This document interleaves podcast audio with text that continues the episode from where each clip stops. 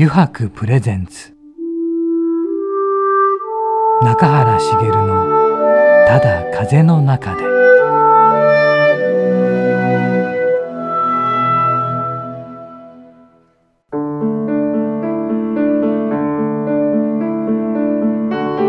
皆さんこんにちは。声優の中原茂です。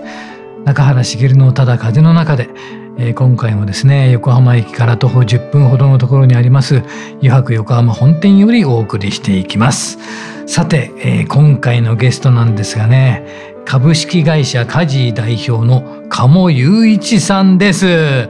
中井君はい。鴨さんとは鴨さんとは以前ですね、うんうん、あのゲストに来ていただいたマスホさんと同じ食事会で、はいあの知り合うことになりました、はい、そこがきっかけで、うん、えー、まあ、鴨さんの方から「ラジオ出たいよ」って言っていただいたので今回が実現したという感じです、うん、ありがたいですよね。そうだね、うん、嬉しいね。では早速ね話を聞いていきましょう。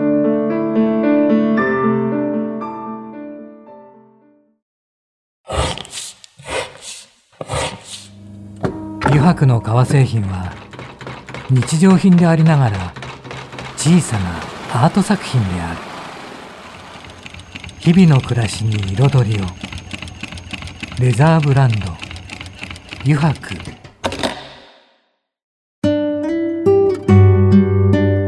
油白プレゼンツ。中原茂の「ただ風の中で」それでは早速お迎えしましょう。株式会社カジ代表の鴨雄一さんです。よろしくお願いします。よろしくお願いします。いやね、あの、カジってね、ど、最初ね、どんな会社かなと思ったら カジ代行であって、俺もう、すいません、鴨さん、俺は家事代行って聞いて、パッと浮かんだのが、ドラマのことが浮かんだんですよね。去年ぐらいとか一昨年ぐらいやってやってたドラマありましたよね、家事代行。そうですね。はい、あの楽器と星野源の逃げ恥だとか、はいはい、あとは家政婦の渚さんみたいな、ね、ドラマをやってました。はい。あれでなんかでも家事代行ってもっと近づいてきたかなって感じはしてるんですけど、ね、そうですね。我々が創業したの2014年だったんですけども、はい、やっぱりあのドラマきっかけにご利用されるお客様とか増えてい。たところありますね。はい、でもあれが基本的な今までの家事代行ですよね。なんかやっぱりあのマネージャーみたいな方が間に入ってっていう。そうですね。あの、まあ、あの、我々のビジネスモデルはそこにこう IT を使って、なるべく効率的にやってきたとい。うところがありますので。じゃそれが一番肝の部分ですかね。そうですね。あの、そもそも会社名のこの家事、会社名が、まあ、家事代行の家事っていうのと、あと簡単に使いてほしい。イージーと。そう、イージーと。あとは、お家の中に入れていただくので、安心してて、コジーっていう英語があるんですけども、その3つをもじって作ったというところがありますので、まあ、あのお送りしないのはこう簡単に家事代行を使ってほしいという思いがあります。うん一番早いのってどのぐらいなんですか？頼んで例えば今日とかってできるわけですか？できます、えー、あできるんですか？最短当日の3時間後に。えー、早い。ですので今日今お申し込みいただければ帰宅するときにはあ いると、本当ですか？それそれは早いですね。えどういうことをお願いできるんですか、そうですね。やっぱりまだあの、まあ、ドラマはあったとはいえ家事代行サービスっていうのはまだ使っている方も東京でも数パーセントというところでご存知ない方もいらっしゃると思いますのでまず一般的なこう家事代行サービスとい。うのをご説明しますと、まあ、お掃除代行とお料理代行というところが、あの、多くて、お掃除代行だと、あの水回りの掃除ですね、キッチンお風呂、トイレ洗面所とかの水回りのお掃除を1週間に1回お願いされるという方が多くて、お料理代行だと、まあ、作り置きっていう1週間分のをこうレンジでチンすれば食べれるような形で作り置きしとくっていうサービスが多いですね、ご利用される方が。だそのお掃除代行と料理代行とい。うのが、まあ、それが家事代行の一般的なところなんですけども、我々の会社の特徴というのが2つございまして、まあ、従来からの家事代行サービスと違ってキーワードが一つはあのシェアリングエコノミー型の家事代行サービスとい。うところがあります。まあ、従来のようにこう雇用してという形ではなくて、業務委託でフリーランスでご登録をいただいて、隙間の時間とあと家事のスキル主婦の方の家事のスキルをシェアしていただいて、家事をする時間がないお客様だとか、家事が苦手なお客様のところに送り届けていると。なるほど。隙間の時間とスキルをシェアしているシェアリングエコノミー型というのがポイントの一つ目と、ポイントの二つ目はあのかなり DX 化したと。はい、この家事代行業界をかなり DX 化したと。でどういう観点からあの IT を活用して DX 化したかというと、うん、先ほどそのマネージャーが一定みたいなお話ありましたけど、はい。はい、まあ、あの業界ではコーディネーターとか営業の方みたいなことなんですけど、まあ、従来だとこうコーディネーター営業の方がお客様のところに訪問して、1時間半くらいこうインタビューをして、それを本部に持ち帰ってマッチングという形をやってたのが、我々はもう全て IT でお客様にご登録をいただいて、あとは過去のトランザクションの中から相性のいいマッチングっていうのをデータ的に取り出して、自動的に相性にスタッフをマッチングできると。だからコーディネーター分の人件費だけ浮かせられるのでお安く提供できると。だからシェアリングエコノミー型などというのと IT 化しているというのが我々の特徴になります。その安価になったっていうのだでいうと1時間でおいくらぐらいになってるんですか？今あれだと我々だと1時間2500円くらいという形でそれは安いですね。そこまでなったと、まあ、それは IT 化したからってことなんですね。そうですね。まあ、従来の大体半額から3分の2くらいのっていう形の金額感だと思ってます。はい。はい、えこれって例えばあのー、まあ自分が料理得意です。で料理のそのスキルあるんで、登録したいですっていうのも登録っていうのはどういうふうな形でやっていくんですか、そうですね。ありがとうございます。あのー、我々の登録される方っていうのが結構、はい、4割が主婦で6割が副業の方っていうのが多くて結構やっぱり隙間の時間を活用して少しでもこうお金だとか自分のスキルを生かしたいっていう方が多いです。で登録される方はもう我々の家事のサイトに採用ページがあるので、まあ、そこに応募していただいて、はい、大事なのがその後に面接研修とかのこう審査の過程があります、はい、やっぱりそれ必要ですよね。そこで一定のレベルを満たしてからお客様のところにお届けする。と、やっぱりお客様お家の中に行くサービスなので、やっぱり一定のレベルのスキルとあとやっぱり人となりというのもきちんと見てもらう。いうところがあるので、そのような流れになってます。そこなかったらちょっと頼む方も結構 大丈夫かなとか思っちゃいますよね。確かに家家にあげる家にあげるって結構ハードル高いですもんね。本当そうなんですよ。あのまあ我々創業当初からやっぱりこの家事代行事業っていうのでやってきてるので。はいお家の中に入れるメリットっていうのもあれば一方でやっぱりリスクっていうのもあって、創業当初から3つリスクに認識しているものがありまして、はい、1つはお客様のお家の中のものがなくなってしまう。盗難されちゃうリスク、あります、あと2つ目が家の中にはいろんなお客様のプライバシーの情報とかセンシティブな情報があるので、その個人情報が流出してしまう。例えば家事代行スタッフが行って芸能人宅にお伺いしたみたいな SNS とか、個人情報の流出、は3つ目は一方でこう働き手もお客様のお家の中という閉鎖された空間でお仕事するので働き手が事件事故だとかもしくは性的な被害とかあってしまうリスク、はい、女性だとそういうことそうなんです、うん、これ3つやっぱりリスクとしてあるので創業当初からいろんな取り組みをやってきて、はい、まあ、特徴的なのは例えばですねお客様も働き手も、両方とも本人確認書類を提出してもらって、うんうん、そこで正確な情報を登録してい。ただいてもらった上で過去にこう反射犯罪歴とかがないかとか、そういうのもデータベースと照合して安心のプラットフォームっていうのを提供してるというところですね。確かに怖いですもんね。だってお家の中っていうの行ってみなきゃわからないっていうのは一番困っちゃいますよね。働く側にとってもそうですもんね。同じことが言えますもんね。だから2014年に創業されてますけど、一番最初の何もなかった状態で、うん、例えばその採用するっていうものを決めるのは大変だったんじゃないですか？そうですね、はい、あの一番最初の500名くらいまで私が面接研修もやってました、ね、うわ すごい。500名 ,500 名。いやそれすごいな。今あの、はい、大体1万名くらいご登録いただいてえ1万名登録してるんですか？大体1万名くらいご登録最初の500名までは私が面接研修やって、はい研修っていうの実は僕あの家事代行の CEO なんですけど、はい、家事苦手なんですよ。研修ってだからこそっていう。なるほど。基本的にはあの研修のコンテンツ自体は、はい、あの最初の方に登録してくれてた家事代行キャストが一緒に作ってくれてたので、はそれなりに充実したものあったんですけど、はい、やっぱ講師として僕はそこも見れないからちゃんとこう名刺を両手で渡してるかとか、はい、靴を揃えてるかとか。あなるほど。なんかそういうお客様目線では見てましたけどね。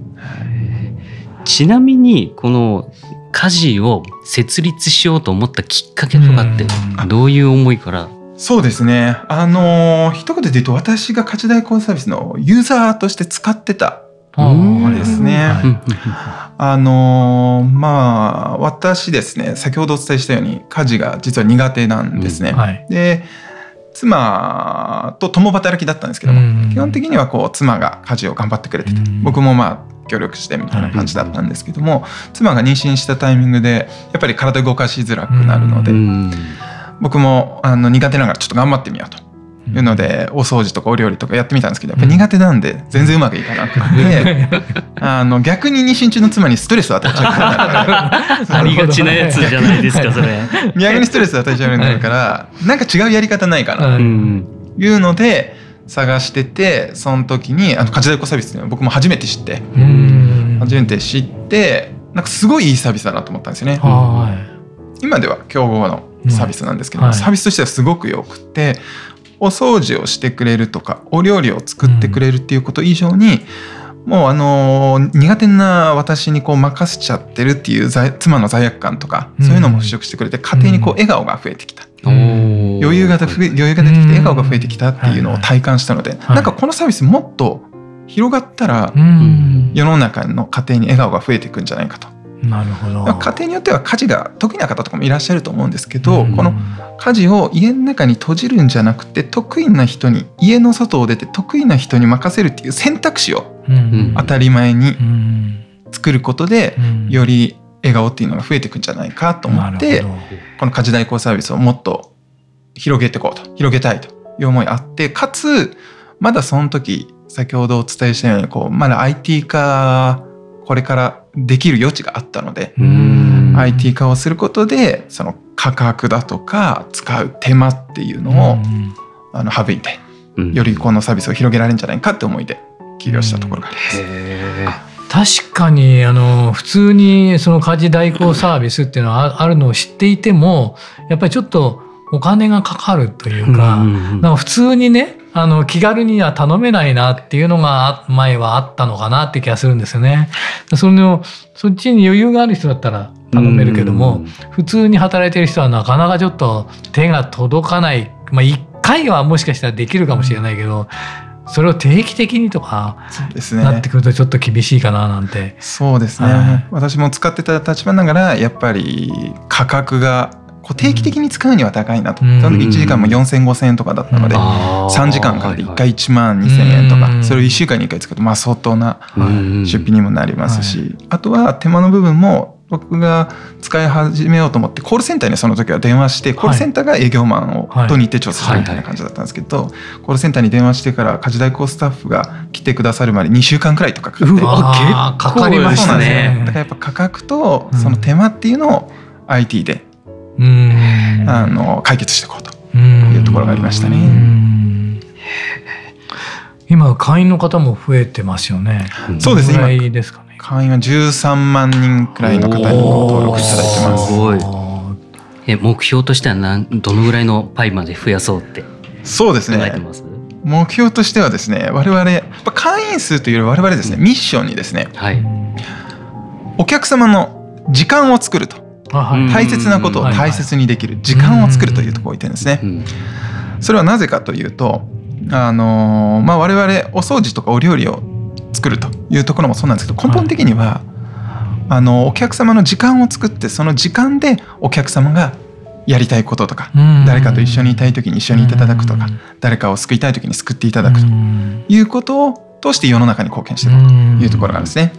だから我々あの時間というのを結構大事にしててあの最終的には60億時間作ろうと。あの地球上の人口の すごい時間を作って、でその時間をなんかその誰かのために使っていただくというような世界を作りたいなということを考えてます。でまたそういうきっかけの一つになったのはあれですよねあの経営大学院に入られますよね。はい。はい、それが大きかったってことですかね。そうですね。その経済学院で作ったのが今のビジネスプランなので、はいはい、あのやっぱりそこに行ってなかったら、今のビジネスプランっていうのは作れなかったなと思いますし、はい、たまたまその経済学院で同じテーブルに座ったものが私の共同代表それがまたすごいですよね。たまたまでしたね。たまたま座ったんですよね。三人だったって。その三人が協業してね立ち上げたっていうのは面白いですよね。ねたまたま何のご縁か。別に僕経済学院があの起業しようと思って入ったわけじゃないんですよ。はいはい。であの私前職が会計士をやってたんですけど、はい、なんで会計士になったのかっていうと本当に別に安定的な収入があるからっていうだけだったんですよ。はいはい。だからちょっとかっこよくとかその志っていうのは特になかったんですよ。ね。はいはい。はい、ただ会計士やりながら、はい、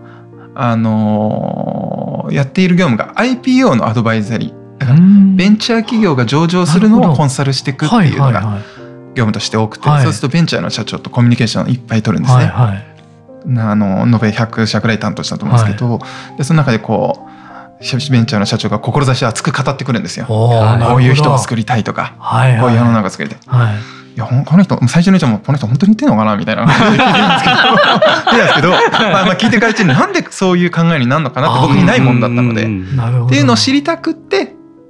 志っていうのを大事にしているあのグロービスという経済学院に通ったっていうところがありますね。ああじゃあもうあの考え方っていうかそういうものがガラリと変わったっていうことですかね。もうそうですねもうだから私会計士時代からグロービス行って今の家事っていうのを立ち上げながら考え方がだいぶ変わってきたと思いますね。はい、自分ではいいいい方向に。はいはいはいではやっぱりその志っていうのがとても大事なことだっていうことですかね。本当にそれはあの会社を経営しながらも思いますね。はい、やっぱり会社の経営っていうのは根本僕はあの一番の肝ってやっぱどんだけ人を巻き込めるかだと思うんですよ。それは社員もそうだし我々でしたら家事代行スタッフもそうだしお客様もそうだし上場したら株主もそうだし。でやっぱり人を巻き込むにはやっぱこういう人を救いたいとか、あの自分の富のためとかじゃなくて、こういう人を救いたいとか世の中をこうしていきたいっていうこう言ってこう利他とか、人のための志っていうところが大事だと思っているので、やっぱり会社を経営するにも志っていうのはすごく大事だなっていうのをもう家事を経営しながらようやく気づいてきたってところですね。しながらですか？わかる。わかる。わか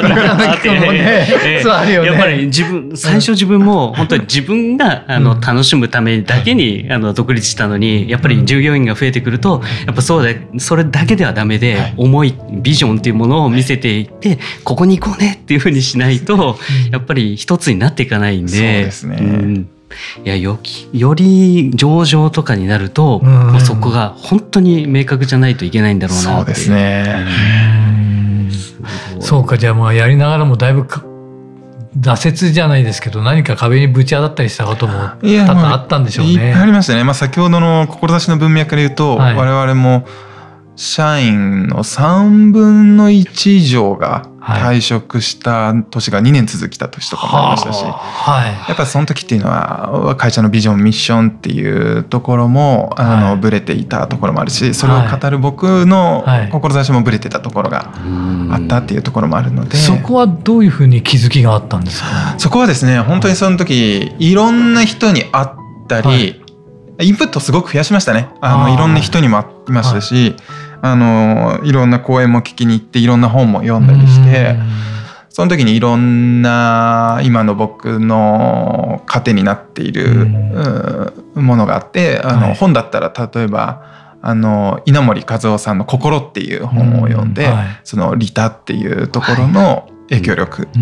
正しいことっていうところを学べましたし、講演だと当時グロービスの講演とかもいろいろやってて、ショールームの前ダーさん、はいはい、ショールームの田さんとかがまあ同じこと言ってるんですよね。うん、やっぱまあまあ、やっぱ本だけで読むよ。りやっぱいろんなこういろんな人がそういうこと言ってああそうなんだって。いうとこ思ったりだとか、あとはまああの社員が辞めてた時ともあの株主我々の VC だとか事業会社からも行って資金調達をしてたので、株主の方もいらっしゃったの、株主の話聞いててハッとしたのが株主から「いや鴨さん社員のこと愛してるの?」みたいな「愛してるの?」かって「えいやいやってやつですよね。ますよ」みたいな。そういうところで言ってたんですけどい。ややっぱ振り返ってみると、なんかこう自分の時間をちゃんと、まあ、社員も彼らの時間とか人生を会社にかけてくれてるわけだから。なんかその社員のことを愛してちゃんと彼らの人生にもコミットしてあげてっていうところが大事だなっていうところを気づいたりもしていろいろあの成長できたタイミングでもありましたね。そうなんですね。あなるよねそのね。やっぱ社員すっごくよく分かってるなって今もう 一人でうんうんうんってうなずいてますよ。でもだからやっぱりその社員さんがここにいて楽しいんですよとかね、はい、いつもお客さんからありがとうって言われて嬉しいんですよっていうのが一番ですよね。いや本当そうですね、だから私も上場の当日朝に全体会議をして社員にメッセージする時もやっぱり僕がここまで来れたのは社員がこう一番やっぱり社員がお客様とかキャストの方向いて楽しく仕事してくれてるその笑顔を見てるのが一番良かったのでっていう話はしましたね。なるほどね。ありがとうございます。ちょっと、はい、そろそろちょっと時間が今回の来てしまいましたのでまた次回ですね語っていただきたいんですけどよろしいでしょうか？はい、ぜひよろしくお願いします、はい、そしてですね実はこの後にですねあのー9時やろうぜというコーナーがありまして、はい、これちょっと昭和テイストなんですけど 9時に書かれた質問に沿ってまあねあの鴨さんに答えていただきたいんですがよろしいですかね？はいぜひよろしくお願いします、えー、じゃあ続けて9時やろうぜのコーナーもよろしくお願いいたしますよろしくお願いします。油白の革製品は日常品でありながら小さなアート作品である。日々の暮らしに彩りを。レザーブランド。油白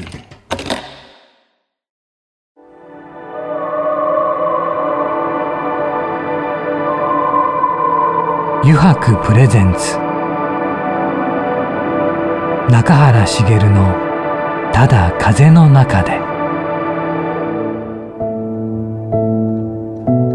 さてここからの時間はですね9時に書かれた質問に沿ってゲストの方とトークをしていこうと思います。9時やろうぜのコーナーです、えー、鴨さん早速ですが9時がありますので引いていただけますか、お願いします。じゃじゃん。今日はどんなのがあるかな？あえー、直感で動くタイプですか？それとも慎重派ですか？直感ですね。あ、そうなんですね。もう直感です。もう直感ですか？あのー、補足をしますと、はい、共同代表が慎重派なんですよ。もうそういう役割分担。はいはい、なるほど。大切ですね。僕は直感で、はい、まあ、あまりリスクとかよりはこうどんどん攻める。一方で彼が、はい、あの慎重派でちゃんとリスクを潰してってくれるという役割分担があったから、まあ、あの会社もここまで来れたのかなっていうところ一個一個の要因としては。はいはいインタビュー見てて思ったんですけどそれがよく表れてるなと思って鴨さんが話してるのは心理的なことをよく話されてるんですよ。だけどもう一人の方は鴨が心理的なことを話したんで僕は現実的なことを話しましたみた。い な言っていいバランスですね。そのいろんな数字であるとか何かを答えてるんですけど鴨さんは大体心理的な面をこう熱く語っていくんですよ。それがなんかいいなと思ってました。そうなんですよ。だから本当私前職会計士なので、はい、やはりとしては私がこう CFO みたいなものを考えたことがあったんですけど、はい、やっぱりお互いの、その得意な分野とか、そういうところを考えた時に、今の役割、もう共同代表が今 CFO をやってくれてるんですけど、はいはい、そうですね。いい感じですね。はい。じゃあまたちょっとお願いします。そうそれ面白いなと思ったんですよね。はい。じゃじゃん。お今日はよく読める お母さんの手料理というと何を思い浮かべますか？これもちょうどつい最近話してたんですよ本当ですか、はい、あのちょっとまあ母親の誕生日が3月にあったので、はい、ちょっとお祝いをしに行ってた時に、はい、いやなんかまたあれ食べたいねって言ってたのがあって、はい、名前がちょっとあれなんですけど、はいはい、あのワンタンを？枕のように四角くしてあげるですね。揚げる。その中に揚げワンタンみたいな。揚げワンタンみたいな感じの、なんかひき肉とか入ってるのがあって、それがはい。名前がちょっとわからないんですよ。それがお袋の味として。お袋の味なんですよ。枕って。枕。枕って言うんですけど。へえ。美味しそうだなそうなんですまああの、ね、ワンタンの中に、はい、餃子の具みたいなのを入れて、で四角く閉じてそれを醤油とマヨネーズで食べると。おお、うまそうですね。美味しそう。いや、そう、母親の誕生日の時、僕と妹も、いや、ですね、あれが一番食べたいよね、みたいな。いや、じゃあ、それ、あの家事代行サービスの中の料理の 一番のメニューにしましょうよ。枕。おすすめメニュー。おすすめメニュー、枕まずはうちの母親がみんなに教えないとダメかもしれない。お母さんにね、先生になっていただいて。ありがとうございます。はい、でも、もう一番お願いします。そうか、美味しそうですね。それね。やっぱりね人によってねいろいろ服の味違いますからね。あえ大人になって何か克服したことを教えてください。何かありますか？大人になって克服したこと。大人になって克服したことですね。はい。あ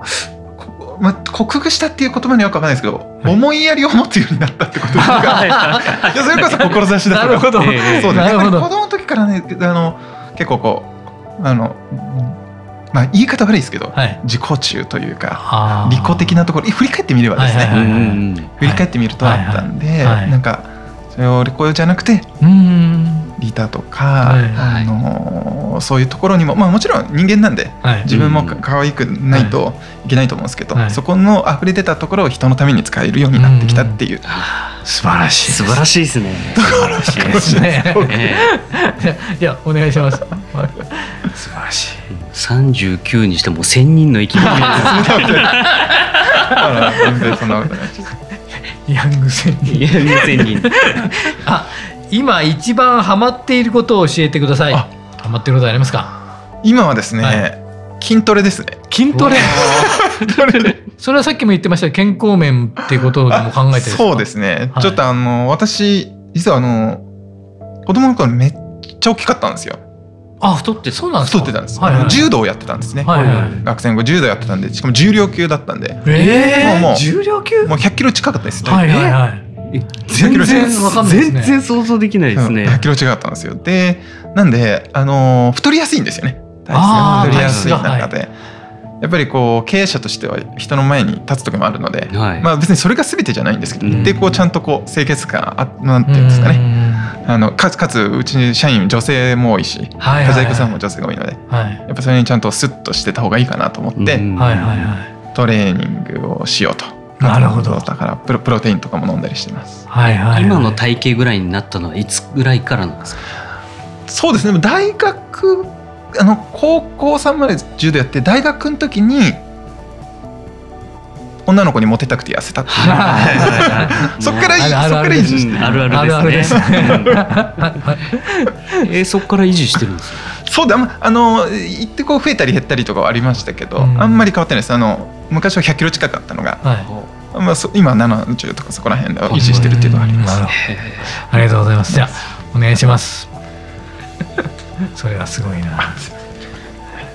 じゃあじゃじゃん次は何でしょう。鴨さんの初恋のエピソードまたは青春だなと思う恋エピソードを教えてください。恋の。来た来ましたね。ここで、えー、初恋の方初恋ですね。初恋、はい、これ使えんのかな？初恋僕多分幼稚園の頃だったと思いますね、はい、ああ早いですね。いや別にそれはいいんですけど、使えるかなって言ったのが、はい、全然今はそういう好みはないんですけど、はいはいはい、なんか鼻水を垂らしてる子がいて、はいはい、それを見て恋に落ちたっていう。それはまた変わってますね。鼻水拭いてあげたいっていう気持ちがあったんじゃないですか。不正が出たんですかね。幼稚園の時にそうですね。なんかそれを見て、はい、よく覚えてますねでも。いや今強烈ですね。そうですねはずあんまり初恋思い出したことなかったですけど、はい、パッと今思い出したら、はい、確かにそうだった それが青春と言えるのかどうかは。青春ではないです不正があったのか不正がね。ありがとうございました。あの9時やろうぜのコーナーもですねとても盛り上がったと思います。はいありがとうございました。えー、鴨さんまたですね次回もお願いしたいのですがよろしいでしょうか？よろしくお願いします。ではまた次回も鴨さんにいろいろ語っていただきたいと思いますので皆さん楽しみにお待ちください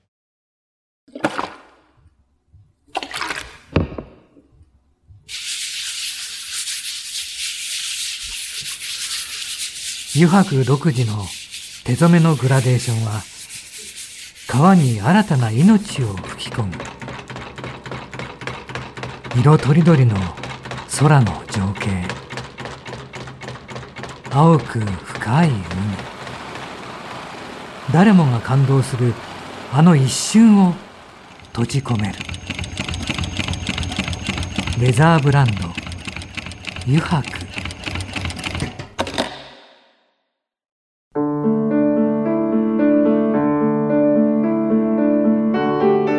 茂のただ風の中でそろそろエンディングのお時間です。さてね今週もいかがでしたでしょうかね。もう家事代行サービス。なかなかね俺もねそういうのも下手なのでね憧れちゃいますね。なんかねこれを機会に頼んでみようかななんて思っちゃいましたね。はい、えー、それではですね皆さんまた来週この時間にお会いしましょう。中原茂のただ風の中でお相手は声優の中原茂でした。